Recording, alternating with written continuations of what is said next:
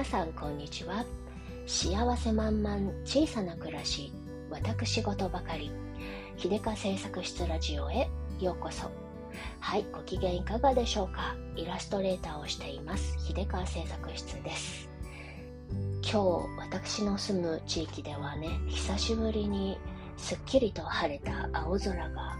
広がって湿度も少なめで爽やかないい気分になるポカポカ陽気の6月って感じで洗濯日和なんですけれどもね。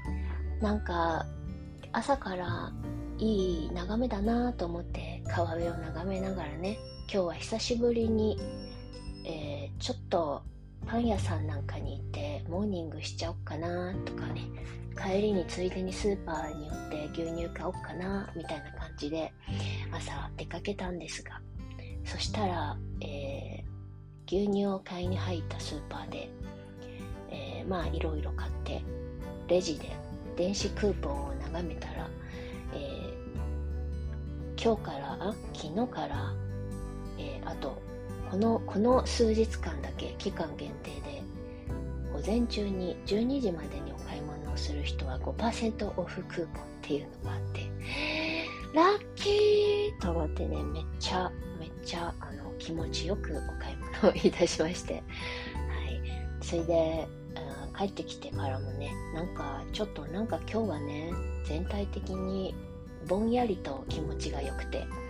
それであなんか最近妹のインスタを見たらね芍薬のお花を買って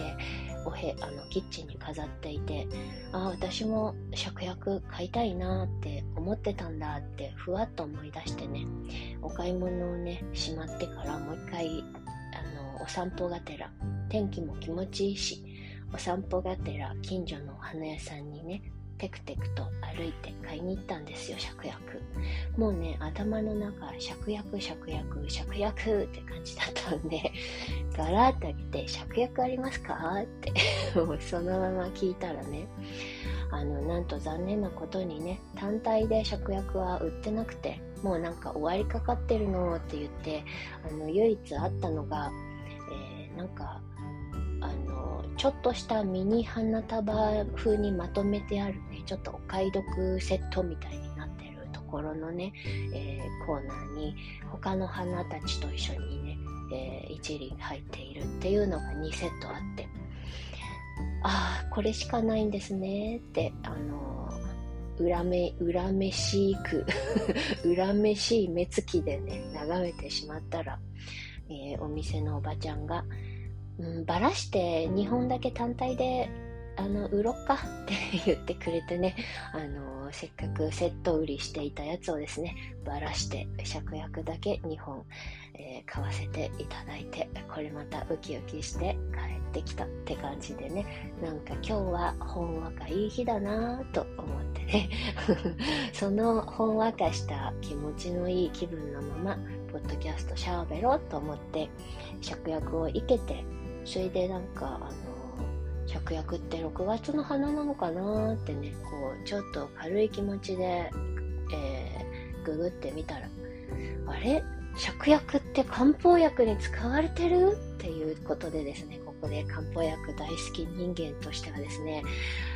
あのちょっと血がざわついて調べてしまったら知らなかったけどそういえば芍薬ってすごい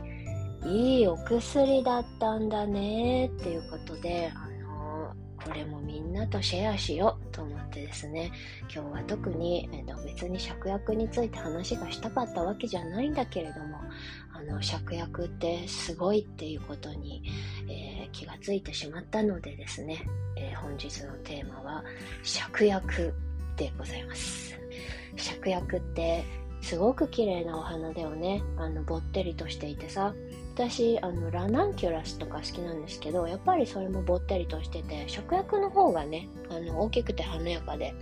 うん、いいなってちょっとあの見直している最中なんですけどそういえば芍薬って漢方薬生薬に使われているんだよっていうところでねあのでふと思い至ったのがそうか陶器芍薬さんとか芍薬肝臓糖ってあったなみたいな。なんか、そういえば名前にもう出てるやんけと思ってね、えー、感動していて、しかもですね、この芍薬、効能がですね、我々婦人にご婦人方にね、とてもいいお薬、更年期障害とかにね、えー、更年期障害とか、産前産後とか、あの、生理不調とか、そういうのに、えー、主には使われているらしくて、なんて優秀な芍薬、あの、まあ、生薬に使われているのは芍薬の根っこなんだけれども、お花が美しくて根っこはこんなに、えー女性に役立つお薬でなんて素敵な花なんだってね今日めちゃくちゃ見直して芍薬の株が上がっている私の中でっていう感じなんですけどね、えー、そんなね、えー、芍薬の効能をねちょっとですねあのさらっとググったやつをですねここで、えー、紹介しようと思いますよえっとね、陽明酒のサイトで 陽明酒のサイトにね、芍薬の説明があって、これもなんかわかりやすくっていいなって感じでね、えー、芍薬は婦人病の用薬として美にも縁の深い生薬です。もうこの一言で、え、ピン、なんかすごい引きつけられちゃうんですけど、芍薬の効果と効能、血液を受容し、婦人科系の働きを整える働きがあります。漢方では、えー、液気、補欠薬、気を気をあの増やして血を増やす血を補う薬だよね婦人向けの競争薬として月経不順生理不通冷え症、えー、不妊症などに使われてきましたで芍薬に含まれるペオニフロリンなどの有効成分には鎮痛鎮静筋地管筋肉の筋に、えー、し弛緩あ読めない。まあいいや。で高痙攣血管拡張抗炎症など幅広い効果が報告されており筋肉のこり腹痛、えー、身体鈍痛手足の引き連れ胃痙攣下痢などに応用されます、えー、よあ洋酒と、うん、薬酒薬膳の薬です。あ薬膳のお酒ね。薬酒として服用するとアルコールとの相乗効果によりさらに緊張を緩めて血の巡りを良くする効果が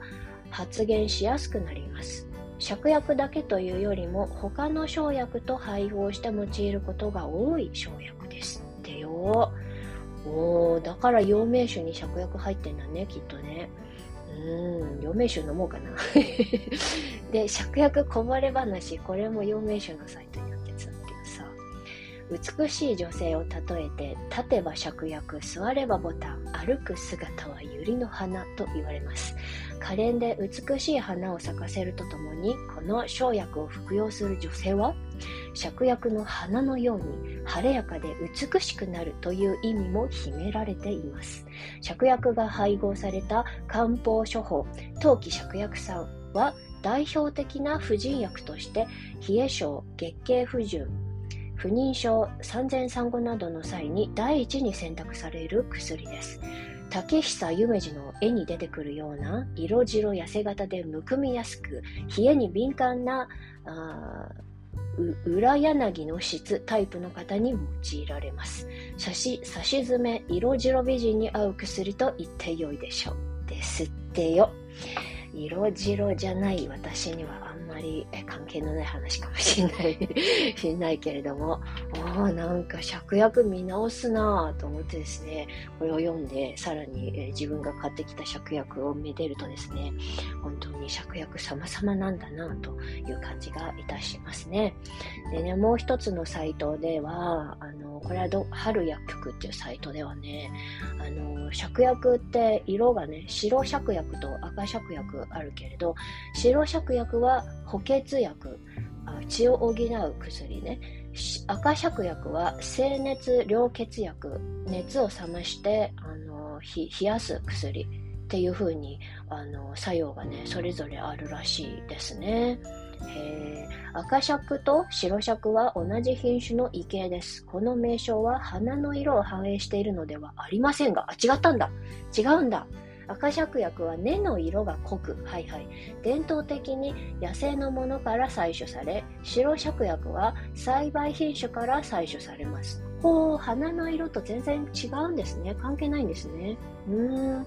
なるほど。奥が深いね。芍薬の利用は、えー、東光系の著書、あの陶器の塔に、えー、広しっていう字に景色の景、景観の景、東、東光系って読むのかな？わかんないけど。の著書。本草経集中。えー、本、草、えー、お経の経、集める、注意の注で、本草教習中本草経集中？これも読めない。に 記載された500年頃まで遡る。もう500年くらいずっと芍薬って薬として利用されてきたってことなんですね。えー、赤芍は筋の痛み、緊張を緩めます。血行不良の腹痛に用います。えー、ですって。で、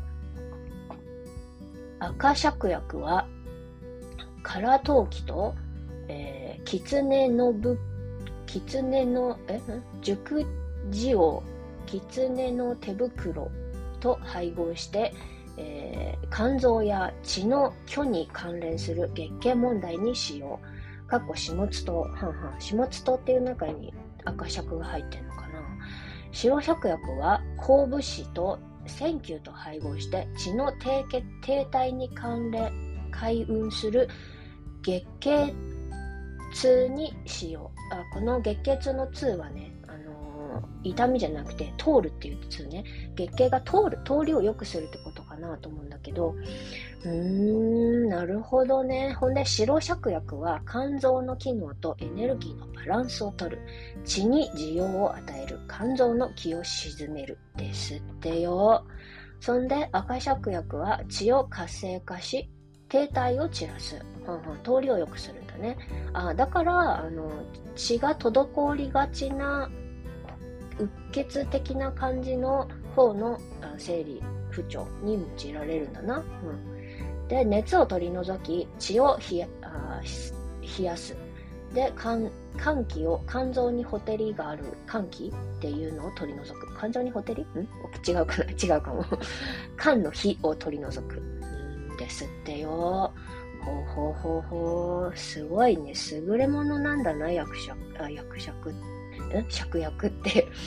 うーん。ね美しいものにはトゲがあるというが、芍薬は美しいだけではなく、え、人の役にも立っている。これはね、素晴らしいですね。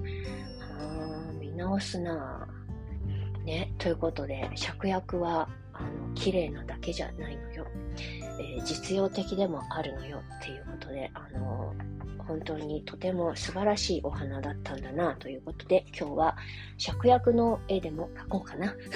ということで、えー、本日はそんな感じで、えしょうもないことをうんつらつらと喋ってみました。うん。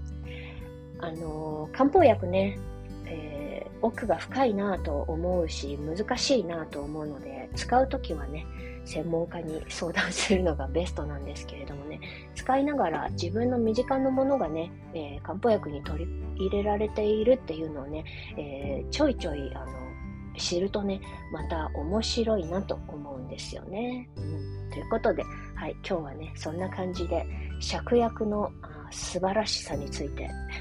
知ってしまったという話でございました。はい。それではね、今日この辺でおしまいにさせていただきたいと思います。最後までお付き合いいただきまして、どうもありがとうございました。それでは、今日という日が、今この時が、皆様にとって幸せ満々でありますように。じゃあ、またね。